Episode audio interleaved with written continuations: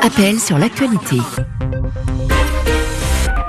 33 9 693 693 70. Juan Gomez.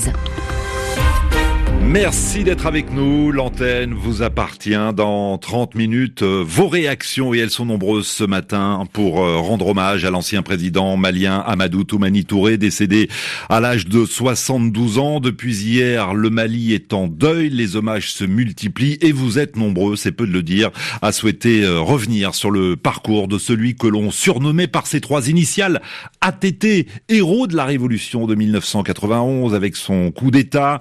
Il est revenu au pouvoir par les urnes en 2002 avant d'être renversé dix ans plus tard. Que retiendrez-vous d'ATT Quelle image garderez-vous de celui que l'on surnommait également le soldat de la démocratie? Vous continuez à nous appeler 33 9 693 693 70 et vos commentaires nombreux sur la page Facebook de l'émission. J'en lirai quelques-uns tout à l'heure euh, pour euh, alimenter cette émission hommage au président Amadou Toumani Touré. Mais d'abord, vos questions à la rédaction et vous avez été plusieurs à nous contacter pour nous poser des questions sur euh, ce forum national inclusif organisé par le gouvernement tchadien. Bonjour Romain.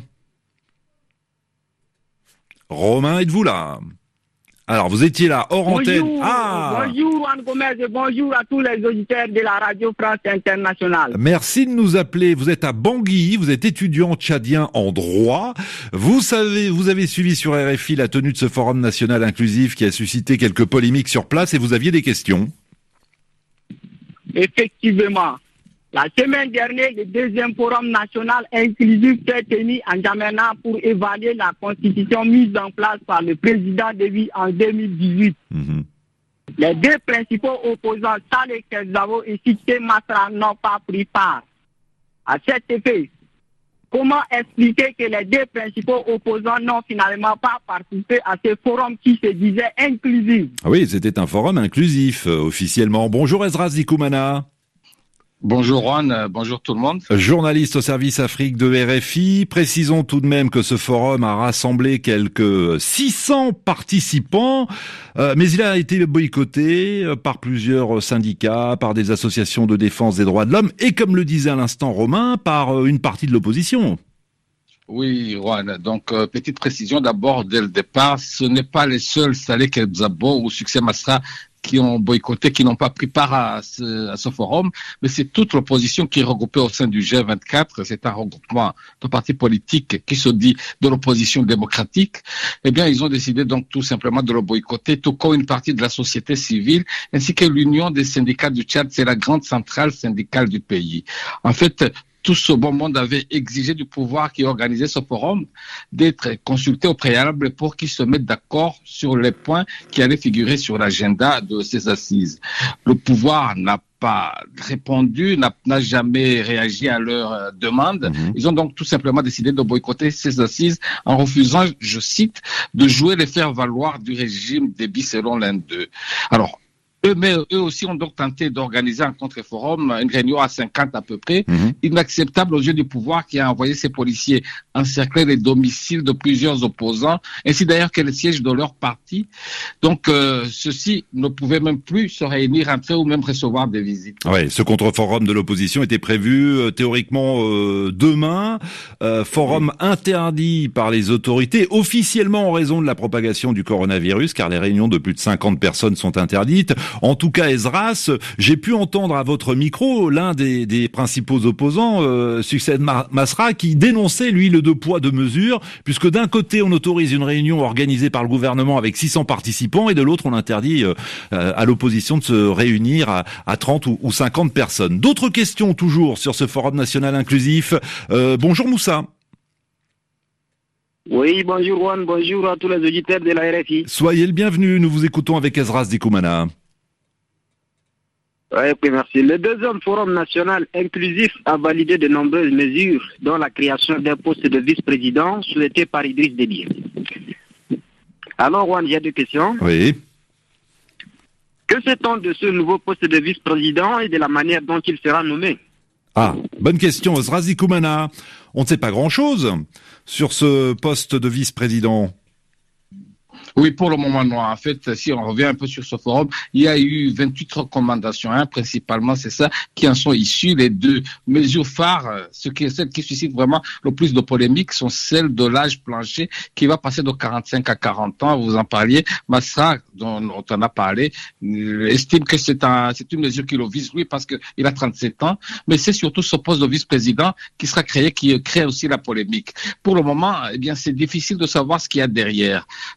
Parole du MPS, le parti au pouvoir, Jean-Bernard Padaré, a expliqué à RFI qu'il faudra attendre que l'Assemblée nationale ou l'équipe de juristes qui est chargée, qui va être chargée de transformer cette résolution en texte de loi, eh bien, qu'il se penche dessus pour en savoir plus. Donc, pour le moment, donc, le pouvoir ne veut pas savoir ce qu'il y a derrière, mais tout le monde a sa petite idée. Tout le monde a sa petite idée et l'opposition a son idée. Euh, vous avez une question, Moussa, justement?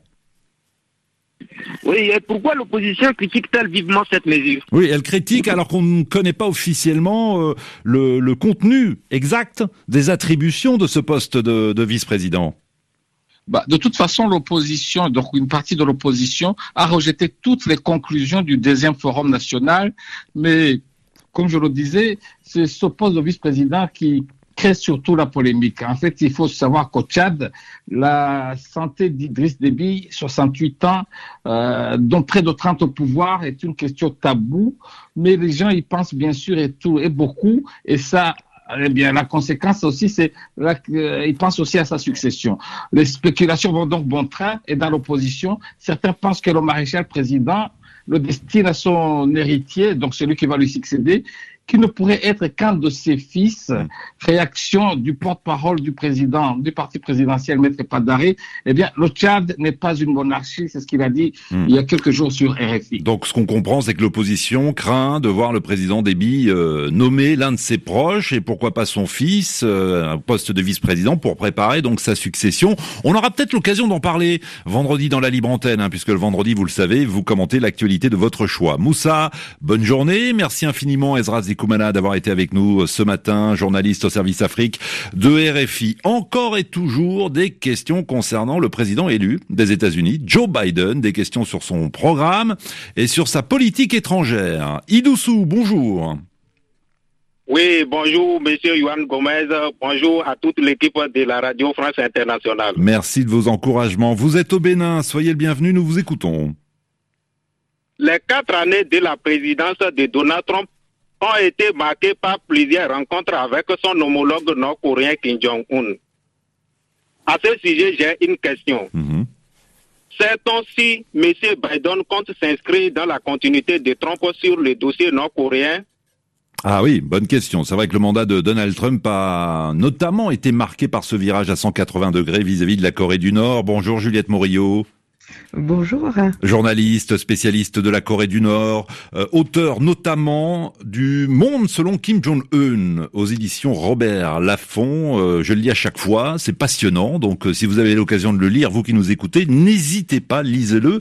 Juliette Morillo, on se souvient du sommet historique de Singapour, ce premier tête-à-tête entre un président américain, un dirigeant nord-coréen. On se souvient, si ma mémoire est bonne, je crois que c'était un an plus tard, les deux hommes, main dans la main, vous allez peut-être me contredire, en tout cas se donnant la main, je crois, à la frontière entre la Corée du Nord et la Corée du Sud. Ce sont des images historiques. Euh, Joe Biden va-t-il continuer sur la lancée de Donald Trump? Alors il faut que les choses soient claires. Le temps des lettres d'amour, comme, c'est ainsi que Trump qualifiait les lettres que lui envoyait euh, Kim Jong-un, ce temps-là, je pense, est révolu. Alors lors du second débat présidentiel, donc il y a peu de temps, Biden a traité euh, Kim Jong-un de voyou et là, plus ou moins comparé à Hitler. Et Kim Jong-un, de son côté, euh, il y a un an, avait traité Biden de chien enragé qui mériterait d'être battu à mort. Mmh. Alors on part sous des hostices un petit peu plus, euh, un petit peu moins amoureux. D'autant que on l'a vu, Joe Biden a donné déjà un certain nombre de priorités à son gouvernement et la Corée du Nord n'y figure pas. Donc on peut imaginer que euh, Kim Jong-un euh, va essayer de se rappeler aux bons souvenirs euh, de, des Américains. Et d'ailleurs, en 2009, la Corée du Nord avait attendu à peu près quatre mois après l'arrivée de, de, Barack Obama au pouvoir à la Maison Blanche pour procéder à un essai nucléaire. Alors comment ils vont se, se rappeler aux bons souvenirs des Américains? Alors il y a la possibilité d'un essai nucléaire, mais c'est un peu risqué quand même. D'une part, ça coûte très cher, d'autre part, ça pourrait fâcher la Chine. On est quand même dans un contexte de Covid, de sanctions internationales. On peut donc c'est pas très probable. Il y a l'autre possibilité des escarmouches euh, avec la Corée du Sud, mais les États-Unis risquent de ne pas placer finalement la Corée du Nord en haut de leur agenda. Le plus probable serait probablement un retour à euh, des provocation, genre euh, essai de tir balistique à longue portée ou SBLM. Donc à vous entendre, Juliette Morillo, euh, Kim Jong-un aurait préféré une réélection de Donald Trump. Je pense que dans une certaine mesure, oui, bien sûr. C'est-à-dire que la Corée du Nord, Kim Jong-un, a relativement bien utilisé euh, Donald Trump. Euh, d'une part, il apparaît euh, maintenant comme quelqu'un qui a tendu la main aux États-Unis pour son peuple. D'autre part, il a eu une sorte de tribune internationale. Et puis, qui sait, s'il y avait eu un second mandat de Trump, les choses auraient peut-être un petit peu pu avancer et la Corée du Nord tirer quelques bénéfices. Mais Biden, d'autre part, ça c'est important de le dire, ne va pas reprendre texto la euh, patience stratégique de Barack Obama. Les hmm. choses ont quand même évolué sur le terrain. Je pense que Biden va plutôt être favorable malgré tout à poursuivre une forme euh, de, de dialogue, ne transigera pas en revanche sur tout ce qui est dénucléarisation, mais il est pour la Sunshine Policy. Il avait notamment de très bons rapports avec Kim Tae-jung. Kim Tae-jung, je vous rappelle, c'est le prix Nobel de la paix, le président euh, de la Corée du Sud, euh, qui a été euh, l'outil, enfin qui a créé ce fameux premier sommet entre Corée du Nord et Corée du Sud en l'an 2000 et qui a mhm. reçu le prix Nobel de la paix.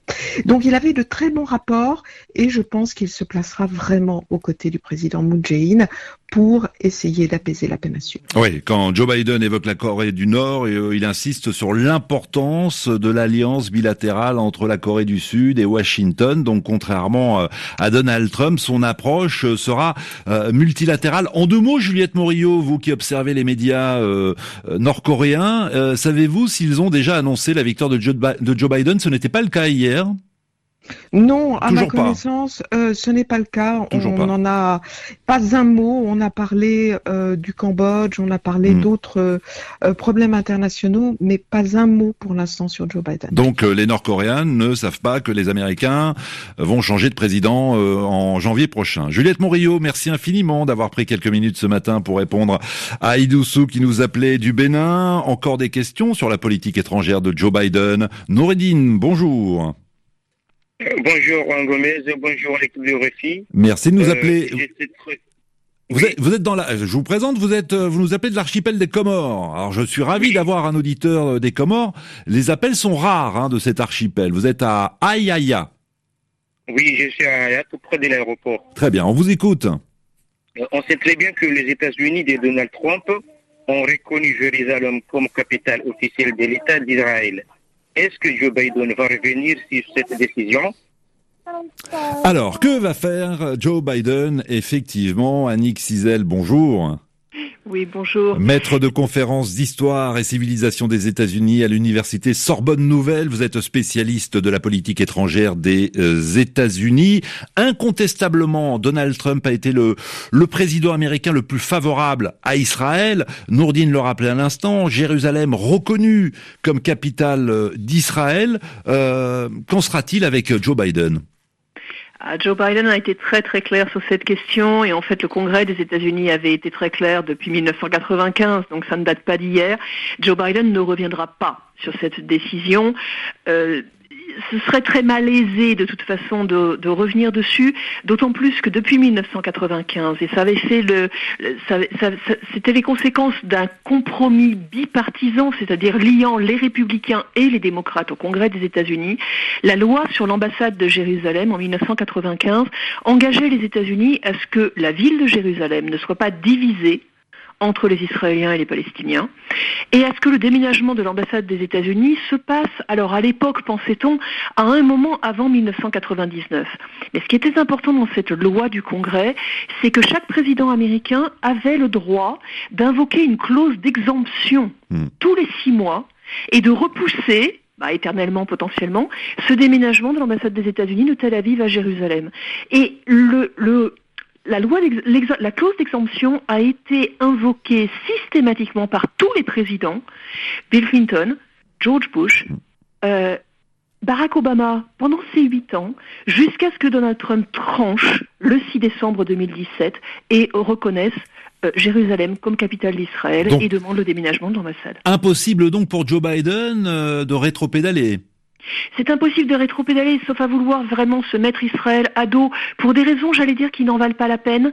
C'est-à-dire que il est sans doute beaucoup plus important pour lui de euh, euh, rétablir le financement, par exemple, le financement euh, vers les Palestiniens, les aides au développement de l'État palestinien, de l'autorité palestinienne, via à la fois le Bureau palestinien à Washington ou via les Nations Unies. Je pense que c'est plus une priorité de l'administration Biden que de semer le trouble avec Israël en Hmm. arrivant. Il y a, il y a un instant sur un tout autre dossier, Juliette Morillo, spécialiste de la Corée du Nord, nous disait euh, que euh, Kim Jong-un, dirigeant nord-coréen, et euh, Trump s'envoyaient des, des lettres d'amour. Euh, on sait que les relations étaient très bonnes entre Trump et Netanyahou. En sera-t-il de même entre euh, Biden et Netanyahou? On sait que les hommes se connaissent, les deux hommes se connaissent depuis plus de 30 ans, mais malgré tout, il y a quand même des, des divergences et quelques sujets qui fâchent. Il est certain qu'il y a une vraie amitié de plus de 30 ans entre le sénateur Joe Biden euh, et, et- Benjamin Netanyahou. Dans le même temps, Israël ne peut pas être autre chose qu'une priorité pour les États-Unis depuis 1948, depuis la création de l'État d'Israël. Et il est impossible à Joe Biden de perdre cet électorat en vue des midterms qui arrivent déjà dans deux ans. Ça va très vite.